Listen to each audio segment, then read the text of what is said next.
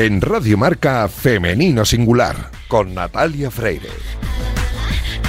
Muy buenos días y bienvenidos a Femenino Singular, el programa que escucháis ahora mismo en la sintonía de Radio Marca. A los mandos técnicos me acompaña hoy el gran Iñaki Serrano, que ya está haciendo que todo suene a la perfección. Y este es el programa número 202. Madre mía, ¿quién nos lo iba a decir? Y lo empezamos con la intención de dar espacio y voz a las mujeres de nuestro deporte, porque poco a poco vamos avanzando hacia la igualdad, pero aún queda camino por recorrer. Y queremos hacerlo con vosotros. Y también queremos hacerlo con todas las precauciones del mundo porque esta pesadilla que estamos viviendo con el virus aún no ha acabado. Así que como siempre os recomendamos paciencia, prudencia y respeto a las normas, que para eso están, para cumplirlas. Y recordad que estamos juntos en esto y no unos contra otros. Y juntos también estamos aquí en Radio Marca para recuperar la memoria de esas grandes mujeres que hicieron historia en el deporte a principios del siglo XX. Y para hablarnos de todo ello tenemos aquí en Femenino Singular al historiador Jorge García. Arrancamos ya.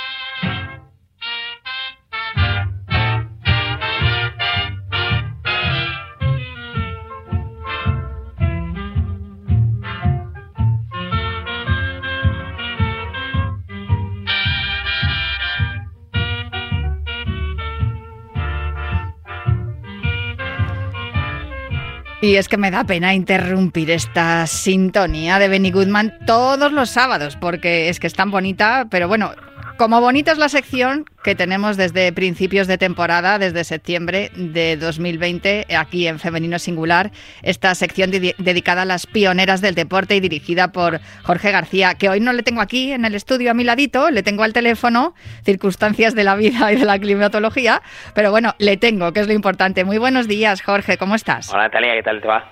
Pues bien, aquí, llegando a la radio como si hiciera una gincana, pero llegando al fin y al cabo, que es lo importante. Por lo menos estamos aquí en antena. Oye, hoy es un día especial en cuanto a las protagonistas, y digo las protagonistas porque no me vas a hablar de una deportista en concreto, sino que me vas a hablar de un deporte practicado por mujeres y que además, eh, mm, fíjate qué cosas, ¿eh? Acabó después de la guerra civil, qué raro. Esto es ironía, o sea, ¿qué daño hizo la guerra civil al deporte femenino eh, y a esa emergencia ¿no? que había a principio del siglo XX, que muchas veces lo hemos comentado en este programa, que eran más modernas las mujeres de principios del siglo XX casi que nosotras? Pues fíjate, hoy vamos a hablar de las raquetistas, que son eh, también conocidas como pelotaris o las eh, precursoras del frontenis actual, que fueron las primeras profesionales que tuvo nuestro deporte. Es curioso porque cuando me pasaste el, pues el archivo ¿no? con las, las, protagonistas de las que íbamos a hablar, cuando llegué a la última página de este bloque y vi las raquetistas, dije, ahí va, frontenis. ¿Sabes que tengo en mi localidad donde vivo un club de frontenis? El club de frontenis Rivas. Aparte que es que, claro, estoy de verlo ahí en el polideportivo, estoy harta de, aparcar, porque además eh, justo la pista da, da, la zona de aparcamiento y de, y de ir corriendo por ahí, pasear y digo, mira tú por dónde que vamos a hablar de algo que tengo yo aquí al ladito de casa. Pues sí, pues sí, estas mujeres, fíjate, a principios de, siglo, ya en, 1917 fue cuando, cuando el deporte empezó a, funcionar y desde entonces, pues bueno, se convirtieron en, en jugadoras eh, muy importantes, muy reconocidas, eh, llegaron a tener un, un puesto en la sociedad bastante importante y, la verdad es que abrieron abrieron camino y, se convirtieron, ya te digo, en, las deportistas más populares que, que, tuvo, que tuvo nuestro país en aquellos años, sí. El deporte ha llegado hasta nuestros días, pero sí que es verdad que la práctica de, de este deporte por mujeres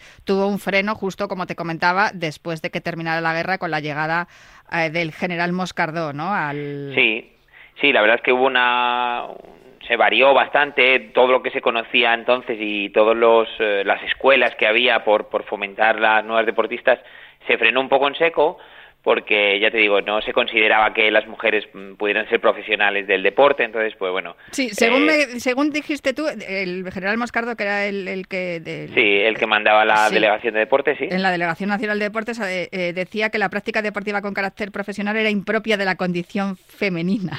Claro, así fue, lo que pasa es que también se le hizo ver que, que no solo eran las deportistas, sino que generaban un...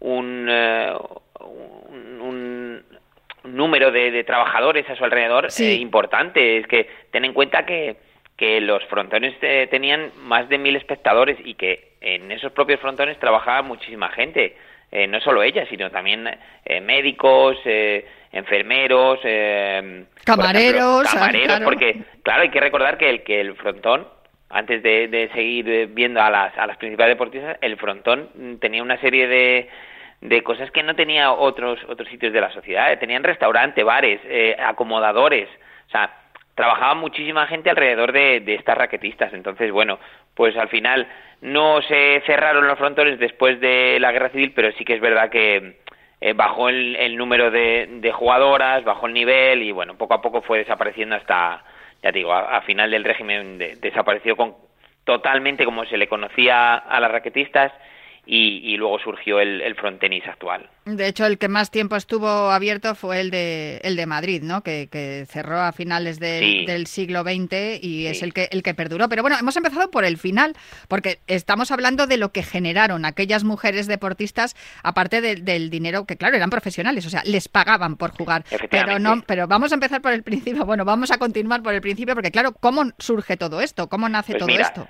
Nace en un principio porque se le quería dar una, un cambio de, de, vuelta a lo que era el, frontón tradicional, los juegos de pelota, eh, los juegos de apuestas. Entonces, se buscó que la mujer participara también en estos deportes, se buscó un, digamos, un tipo de frontón más cortito, que fuera, pues, eh, impactante, ¿no? Para la gente que fuera, que fuera novedoso, y bueno, pues la verdad es que con el tiempo eh, las mujeres fueron cada vez teniendo mayor nivel, fueron necesitando cada vez más metros de, frontón, se fueron construyendo frontones más nuevos, se, se, hicieron unas raquetas especiales para ellas, unas pelotas que sonaban muy fuerte eh, al golpear contra la pared, o sea, se fue produciendo una evolución del deporte que cada vez gustaba más a la gente. Entonces, eh, año tras año, los frontones iban llenando, se iban construyendo nuevos frontones y, se convirtieron pues eh, eh, en un acto más de, la sociedad. O sea, como ahora podemos tener el cine, los centros comerciales y tal,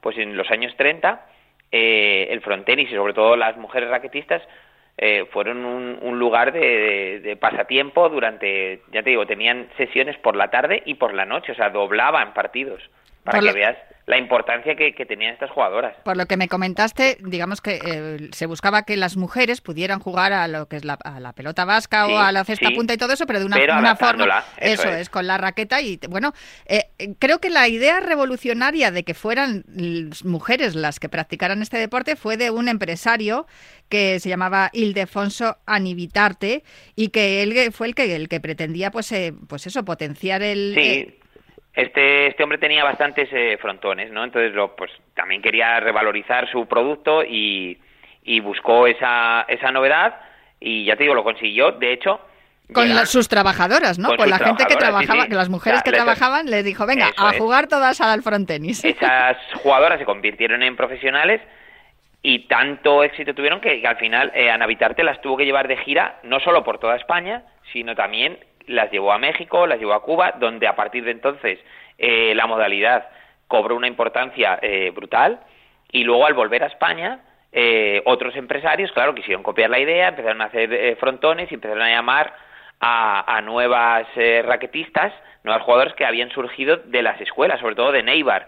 En Neibar y en el País Vasco, ya te digo, hubo una cantidad muy elevada de, de jugadores, de niñas que querían ser raquetistas profesionales. Destacabas a una tú por encima del resto, Eugenia Iriondo, conocida como la Ibarresa, ¿no? sí, era de Ibar, claro. Sí, era una buena jugadora. Había otras como, por ejemplo, la Bolche, también, Poli, fueron, eh, ya te digo, eh, deportistas que, que ganaban por encima de los dos, de las 2.000 pesetas. Estamos hablando de que tenían sueldos superiores al de los, por ejemplo, los funcionarios altos o, o a nivel similar a los médicos. O sea, hablamos de que a sus partidos acudía la élite de la sociedad, incluso hasta eh, Miguel Primo de Rivera, el presidente del, directorio militar del gobierno, eh, iba a los partidos, o sea, para que veas Sí, se convirtió en un acto social más Sí, que en sí, un sí. acto deportivo, porque como, como, como comentábamos al principio, por ejemplo, eh, se- luego también, claro, como eh, empezó a ser un poco más espectacular, se tuvo que alargar la pista para que hubiera más velocidad en las Eso pelotas, es. pero también empezaron a, a nacer frontones por todas partes, que cre- creo que el que más eh, eh, gente de la alta sociedad y más dinero generaba era el que estaba en Doctor Cortezo, que es el que hemos comentado, que es el último que cerró, ¿no? el En- último que en cerró, ese, ese se abrió en el 29, ya te digo, ese... Bueno, que tenía salón de té, Bueno, peluquería, claro. restaurante, guardarropa, limpiabotas, de todo tenía. Era como un, como un auténtico centro comercial de la época en el que, bueno, pues la, la, la gente iba ahí a pasar el día entero, tenían los, los partidos y ya te digo, y, y estas mujeres al final tuvieron tanto éxito que pues se codearon con, con la élite de la sociedad y muchas de ellas también acabaron dejando el, el deporte porque se casaron con, con personas relevantes, gente del- de la cultura, gente del- de los toros, Sí. y ya te digo que, que, que hubo bastante, tuvieron bastante éxito y, y bueno, eh, en, en la guerra civil, para que te hagas una idea, fue eh, de los pocos deportes, por no decirte el único, que siguió funcionando porque daba mucha vidilla a la gente, porque eh, era una manera también de evadirse de los problemas de la sociedad y, y durante la guerra civil en, en casi todas las ciudades se siguió jugando a, a fronterín, sí, sí. Eh, desde- de hecho, además les permitía, como bien dices, a todas esas mujeres enviar también dinero a sus familias y, y, bueno, pues lo que estamos hablando, que ganaban hasta 2.000, 3.000, 5.000 pesetas. Algunas de ellas, las que eran más relevantes, iban de gira fuera de España. De hecho, se generó también una corriente y se convirtió el frontenis en un deporte importante y también empezaron a hacerse frontones en Cuba y en México y en Argentina, como me contabas, hasta que llegó, como decíamos al principio, el general Moscardo de la jefatura de la de- Delegación Nacional de Deportes y dijo que hasta aquí hemos llegado, Sí. que las mujeres no pueden ser profesionales. Eso, eso pasó y la verdad es que fue una pena porque había todo un mundo que rodeaba a las raquetistas y, se vino abajo y pero bueno yo por suerte y bueno seguro muchos de los oyentes seguro que algunos lo, lo conocieron lo vieron jugar ya en, los años finales ya en la decadencia años 70 a principios de los 80 que fue cuando cuando desapareció el último de los frontones de hecho en la película de José Luis García en la del crack eh, hay una escena eh, cuando él va a la barbería de- del frontón que están jugando las raquetistas. O sea, que para que veas que, que, que llegaron hasta... Ese fue el límite en el que en el que estas deportistas pues siguieron jugando. El 17 de julio de 1980 es el, el día que, que se cerró el, el Mm. frontón de la calle Doctor Cortezo, como me, me indicaste aquí en el, en Sí, el fichero que me enviaste bueno. con todo. Y, y fíjate, y ahí también terminó ese primer deporte profesional femenino con, con bueno, que es, es lo que te digo, como una especie de, de, de adaptación para las mujeres de lo que era la pelota La verdad vasca. es que fue maravilloso y además muchas deportistas vivieron de eso y, fue uno de, esos deportes que, merece la, la atención y, y- y recuperarlos o, o descubrir, como he descubierto yo, por ejemplo, la cantidad de, de billetes que se vendían, de, de abonos para los frontones, eh, los reportajes que se hicieron, incluso he visto también vídeos antiguos, la cantidad de espectadores que iban, es una maravilla, o sea, descubrir todo todo lo que llevaba ese deporte es una de las de las mejores cosas en, de las pioneras del deporte, sí. Bueno, pues por suerte, ya te digo que en mi localidad tengo un club de frontenis, así que por suerte parece que esto sigue, esto continúa y que tenemos que seguir recuperando también este tipo de deportes y también esta memoria de estas raquetistas, que hoy no nos, habla- no nos has hablado de una en concreto, pero mejor nos has hablado de, de muchas de ellas que se hicieron, se hicieron una carrera y pudieron ganarse la vida con el deporte. Fíjate si eran, si eran modernas, hasta que llegó el general Moscardo y dijo que hasta aquí hemos llegado. Pues muchas gracias, Jorge, por charlar una mañana más conmigo de las pioneras del deporte. Un placer siempre escucharte. Vale, Natalia, nos vemos. Un abrazo fuerte. Hasta el próximo sábado.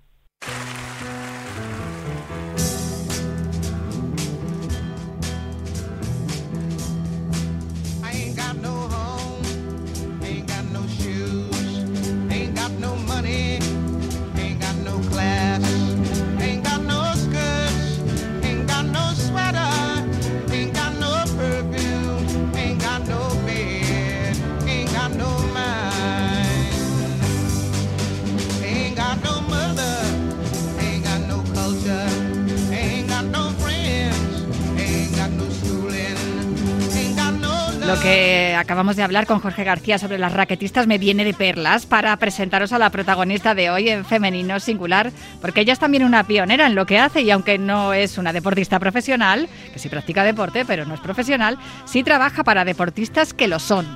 Su historia es inspiradora, pues se encontró, como dice la canción de Nina Simone, que es buena de fondo, con que no tenía nada, pues se quedó sin trabajo y su ocupación de toda la vida. Y bueno, resultó que gracias a una afición descubrió que se le daba bien algo que no solamente le entusiasmaba, sino que le abrió un nuevo horizonte laboral. Pero bueno, es mejor que nos lo cuente ella. Muy buenos días, Marieta San Román, Shaper, ¿cómo estás? Buenos días, Natalia. Muy bien, encantada de saludarte y bueno, pues de estar en, en, en vuestro programa. Oye, eres eh, Shaper. Eh, explícale a los oyentes porque, eh, claro, yo no, no, no sé si los oyentes saben lo que significa, lo que, en lo que consiste tu, tu ocupación actual. No, bueno, a ver, aquí en España es como, bueno, fuera de la jerga del surf, pues no es una cosa que esté muy extendida. Eh, Shaper, bueno, viene del inglés es moldeador o moldear. Y bueno, en el mundo del surf, pues el shaper es el que fabrica, eh, el que moldea una tabla de surf.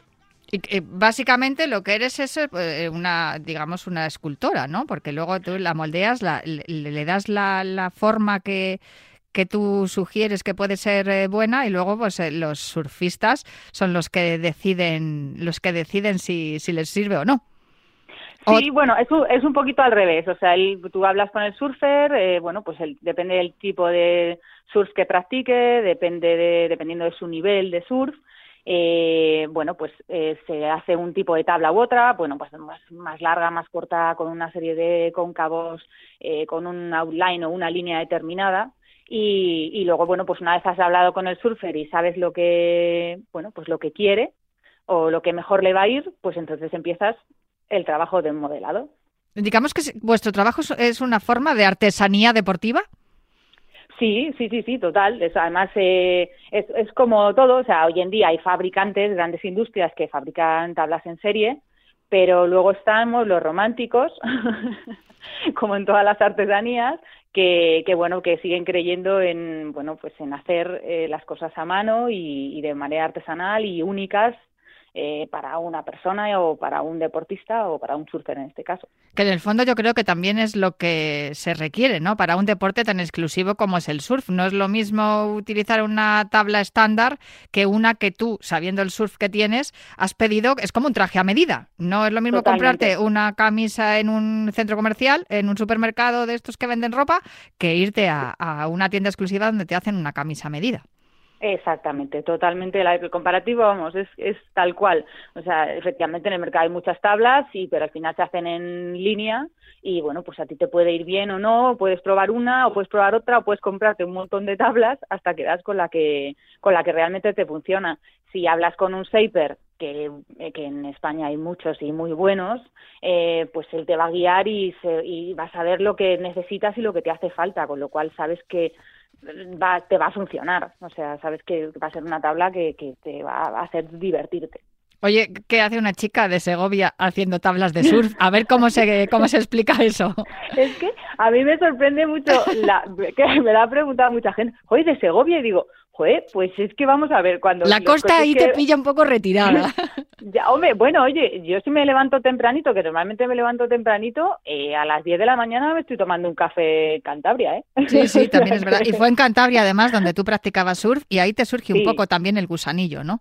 Sí, o sea, todo esto vino a raíz de, bueno, eh, yo tengo familia en Cantabria, tengo familia también en la costa gallega, eh, y fue un poco, bueno, pues eh, nos enganchamos al surf, eh, siempre he hecho deporte, siempre practico algún tipo de deporte, skate, patinaje, eh, fútbol cuando era más pequeña, y de repente, pues, joder, ¿por qué no probar el surf? Que a mí me llamaba muchísimo la atención, pero siempre pensé que bueno pues que era un deporte como súper sabes súper complicado eh, eh, sí. y súper de una que pertenece a una élite. Yo a los a los sí. surfers que conozco siempre les trato como con un respeto especial como vosotros sois de otra pasta. O sea no sois como los runners y, sí, y gente así claro. normal y vulgar no o sea que los, los que practican surf tienen aparte de la cultura no que, que rodea también al surf musical eh, estética en cuanto a moda eh, pues y de forma de vida no Sí, sí, total, total. O sea, el surf en sus inicios y en su esencia es un tipo, es un estilo de vida, está claro. Por más que eh, sea olímpico ahora y tengamos grandes, verdad, grandes bien, deportistas en esta disciplina, claro. Muy, y además un equipo femenino fabuloso, formado por ocho surfers buenísimas, o sea que, que también está ahí, han estado ahora jo- concentrados. y jovenci- jovencísimas. Me viene a la memoria Sí. Yanire, por ejemplo, que es que tiene 15, 16 años, o Garachi Sánchez, en fin, eh, es un talento espectacular. Sí, son, es que son jovencitas, sí, sí, sí, es que es verdad. Así que, y, y ya te digo que, que en un principio, bueno, pues dices, ¿por qué no lo voy a probar, chicos? Si no tengo nada que perder, o sea, si se me da mal, pues a otra cosa y listo. Y resultó que, bueno, a ver, es un deporte duro, es un deporte muy duro porque es de muchísima resistencia, pero, pero te engancha muchísimo, o sea, es como, yo qué sé, estás des- has estado dos horas en el agua, al día siguiente estás que no te puedes mover, pero dices, yo mañana qué hora voy, entro, o sea, ¿sabes? Y, y ya te digo, a raíz de ahí, pues fue un poco, pues bueno, nos enganchamos al, al surf y ya te digo, pues to- yo todos los fines de semana en condiciones normales, ahora ya no puedo, pero subo por Cantabria y, y subo a hacer surf y, y a ver, a familia, amigos y tal. Y de repente, pues ya digo, me quedé, me quedo en paro. ¿Que tú te dedicabas? ¿A qué te dedicabas? Pues yo he estado, bueno, he estudiado administración, he trabajado muchos años en oficina y los últimos años, pues bueno, he pasado por la hostelería y por el comercio. O sea, O sea, digamos unas profesiones normales, ¿no? Como administrativo, bueno, Sí, pues sí, eh, una sí. profesión normal y de repente mm, te quedas de sin repente trabajo. Me quedo sin trabajo y bueno, eh, fue un poco, es que exactamente yo no recuerdo el día que nos metimos en este lío, porque fue un poco como, eh, bueno, mi chico eh, hace surf también, se había hecho una tabla y, y, entonces un día yo no sé cómo fue la historia de, oye, ¿por qué no, y por qué no hacemos una tabla para ti? Y claro, yo, o sea, bueno, eh, mi pareja es ebanista, es luthier de instrumentos, con lo cual, pues bueno, tenemos un taller en casa y aparte, bueno, a mí me gusta hacer muchas cosas también y, y bueno, pues tenemos un pequeño taller con mucha herramienta y tal. Y entonces, pues, bueno, pues que, pues, ¿por qué no hacemos una tabla para ti? Fue como, no sé, o sea, yo no sé en qué momento eh, nos liamos y de repente, pues yo tenía ahí un foam, resina, eh, eh, fibra textil, eh, herramientas específicas y fue como, ostras, y sí, sí, es verdad que él en un principio me guió mucho, sobre todo para usar herramientas que yo no usaba, porque bueno, yo un, ta- un atornillador, un taladro, todo eso, herramientas de jardín, todas, pero de repente un cepillo, pues era como que mm, no, no sabía usarlo, entonces, y son herramientas que es que te llevan un dedo, o sea, que es que no vale, ahí no vale ensayo-error. Y él me enseñó, pues bueno, pues a usar muchas herramientas y, y bueno, y la técnica para usarlas. Y, y bueno, pues de ahí, pues de repente, pues, pues hice una tabla de surf, mi primera tabla de surf. Te, te debió que- de quedar bien, porque luego ¿cuántas más has hecho? Uf, pues yo, después de esa yo no sé no sé cuántas debo de llevar, pero vamos, no llevaré unas 15, 16, o sea, tampoco una barbaridad, o sea, que es que llevo muy poquito, Bueno, pero y- fue pero en cualquier caso, llevas muy poquito, pero con, digamos que, que has tenido muy buena acogida, ¿no? Porque tus tablas no las tienes metidas en un, no las tienes ahora mismo en un, en un almacén, están por ahí en el agua. Sí, sí, sí, eso sí, o sea, la acogida ha sido fabulosa. Y aparte, claro, cuando hicimos la primera tabla, yo fue como, digo, madre mía, o sea, esto no, o sea, cuando hice la, fue como, y bueno, pues amigos, mi profesor de surf, que, que, que al final es un gran amigo, pues, tío, pruébala, a ver cómo va, es- o sea, lo primero es, flotará, y es como, ¿cómo no va a flotar, tía? ¿Sabes? Y ya te digo, pues, pues cuando se subió, oye, niña, que esto va muy bien, o sea, y es como, ostras, no me lo puedo creer. Y es bueno, es y impresionante que tenías un talento ahí oculto que no pusiste en práctica hasta que tu chico te dijo, vamos a hacerte una tabla, ¿no? Ya que estamos aquí, Sí. estamos aburridos en el taller, no estás haciendo nada, que no tienes trabajo, haz una Es tabla o algo. Es que es tal cual, pero bueno, eso se quedó más o menos en una mera anécdota, pero ya pues bueno, pues, pues de repente es como que te pica el gusanillo y ya me dijo un día, oye, ¿por qué no me haces a mí también una? A ver, el- los surfers que me estén escu- escuchando, bueno, yo creo que cualquier persona que practique un deporte o que tenga un hobby, o sea, no tenemos una sola tabla. Sea, si podemos tener cinco o seis, tenemos cinco o seis. Y entonces, pues, oye, ¿por qué no me haces una, otra tabla para mí? De, pues ya digo, dependiendo del- de cómo esté el mar o cómo estén las olas o a dónde vayas, pues te, hace mejor una, te va mejor una tabla u otra. Y bueno, pues le dije, pues vale, pues te hago otra tabla, te hago una tabla a ti también.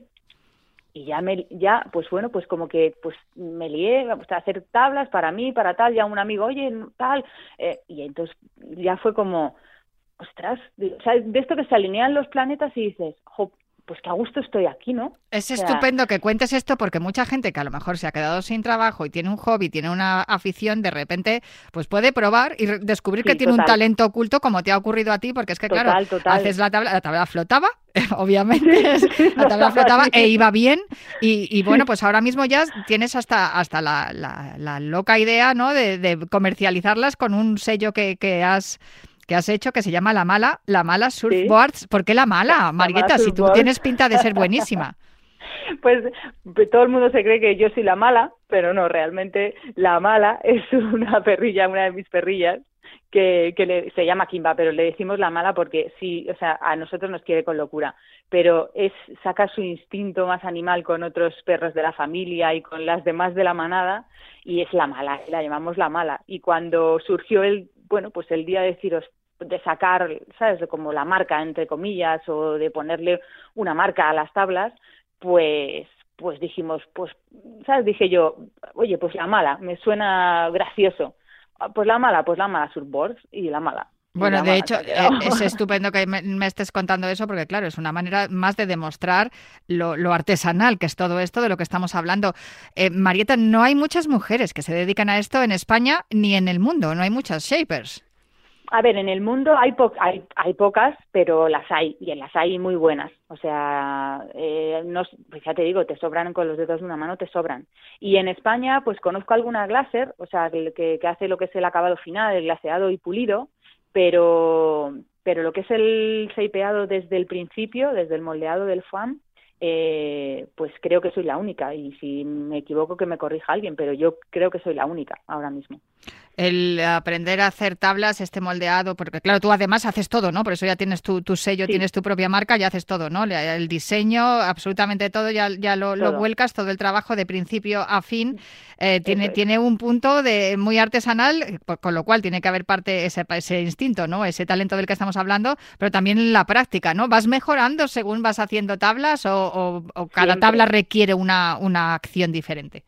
Siempre, siempre se mejora. Yo aprendo cada día y, y cada tabla es diferente y cada tabla es un mundo y aparte cuando empiezas pues es todo un poco ensayo-error. O sea, hay mucho material, pero bueno, pues, eh, no hay nadie que te enseñe. O sea, hoy en día si tú quieres tocar la guitarra, pues hay profesores de, de guitarra, hay academias que te enseñan, hay tutoriales, vídeos, tal, pero sí es verdad que del tema del moldeado, sí, hay much, hay cosas, pero las tienes que buscar mucho, pero no hay nada que te puedas apuntar y decir, pues me hago un curso de esto.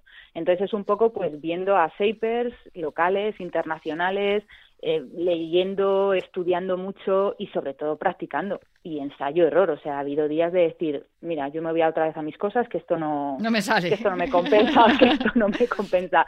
Y, y ha habido, eh, bueno, de momento no, no he tenido que tirar ningún fan, cosa que, mm, ¿sabes? La espuma, el fan es la Sí, sí, espuma sí, con sí. la que empiezas, ¿sabes? De momento no he tenido que tirar alguno. Algunos se ha quedado más corto y más estrecho de lo que debería de ir. Pero bueno, igual hay algún surfer por ahí que tenga, un- tenga unas medidas y que le, le vengan Sí, sí, sí, perfectas. o sea, que todos. total, Por cierto, ¿que ¿dónde podemos encontrar tus tablas? Hay que ir a verte a Segovia al taller. ¿Tienes una web? A ver, en Instagram, eh, la mala surfboard, eh, ahí tengo, ahora mismo tengo eso nada más, mi, mi Instagram. Eh, sí, tengo mi pequeño taller que está en mi casa y sí, bueno, si alguien quiere venir a visitarme, encantada, aunque ahora, bueno, ahora como estamos, aquí estamos eh, confinados, no podemos salir, o sea que ni puede entrar nadie. Pero bueno, en un futuro sin problema. Y mis tablas sobre- están en Cantabria, básicamente. Surfeando en el, en el agua están en Cantabria. Pues surfers de toda España. Aquí tenéis a una artesana surgida de la, de la casualidad, ¿no? Por, por- Sí, o, de, total. o de la necesidad, mejor dicho. Surgida Sí, de la necesidad y, y aquí con, con su artesanía a, vuestra disposición. Ojalá que te vaya muy bien, Marieta. Muchísimas gracias, Natalia. Ha sido sí. un placer de verdad conocerte, charlar contigo y eh, igual eh, hasta tenemos que hablar con tu chico, ¿no? Ebanista, luthier y músico. En algún momento Sí. hablaremos también con él. Dale un abrazo Seguro también sí. de, de parte del equipo de Femenino De Singular. vuestra parte. Claro que sí, Natalia. Pues una maravilla encontrar a Marieta San Román, nuestra shaper. Posiblemente, eh, a ver si, no sé si saldrá alguna más, pero la única eh, que hay fabricando eh, tablas artesanales, tablas de surf aquí en España. Ha sido una maravilla escuchar su historia y cómo de la necesidad surge una, una nueva ocupación. Yo me tengo que marchar ya, pero os dejo con otra apasionante jornada de deporte aquí en Radio Marca y os recuerdo que vuelvo el próximo sábado para seguir hablando en Femenino Singular.